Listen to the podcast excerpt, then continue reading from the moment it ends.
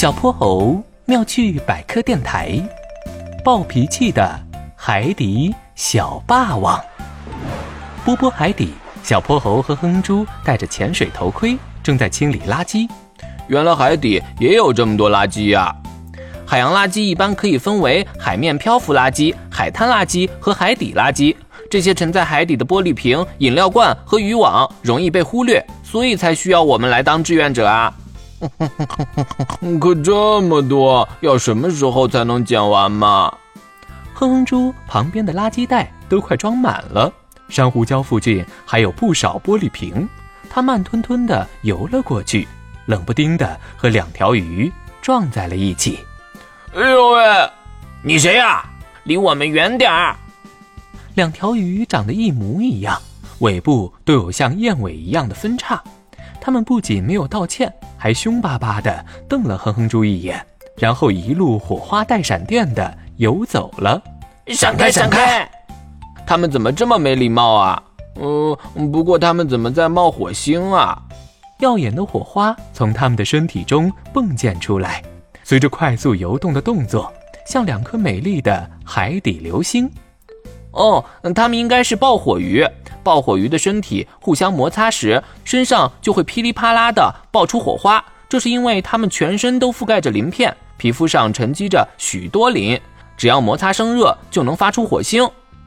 爆火鱼，它们的脾气还真是和名字一样。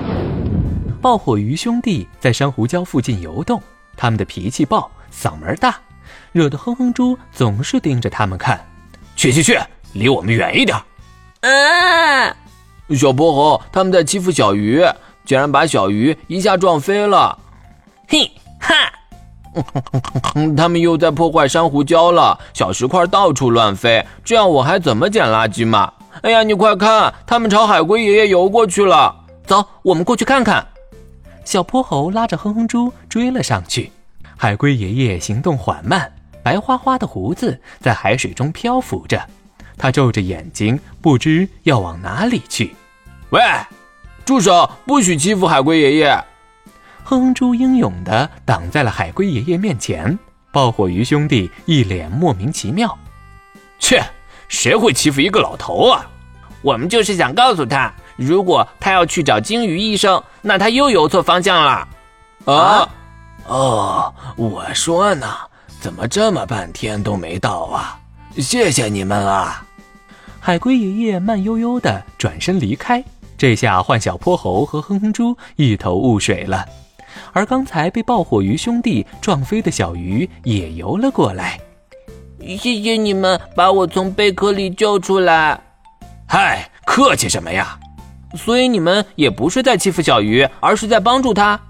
刚才它的尾巴卡贝壳里了。我们帮他拔出来而已，呃，只是下手重了一点儿。那破坏珊瑚礁又是怎么回事？破坏？我们帮你们把石头搬开，不是更方便清理下面的垃圾吗？是啊，看你拽个渔网都这么费劲儿，我们就顺手帮个忙喽。哼哼猪望向不远处，被爆火鱼整理过的珊瑚礁下，果然露出了更多的垃圾，而被移开的大石块。都工工整整地摆在一边，是我们误会你们了，对不起。兄弟俩的身上又噼里啪啦的溅出火花，两人满不在乎的挥挥手：“这有什么的？没关系。你们来清理海底垃圾，我们还要说谢谢呢。”小泼猴和哼哼猪对视一眼，头盔里的脸慢慢红了起来。他们虽然脾气暴，却非常善良啊。以后再也不能以貌取人了。走，我们继续收拾垃圾。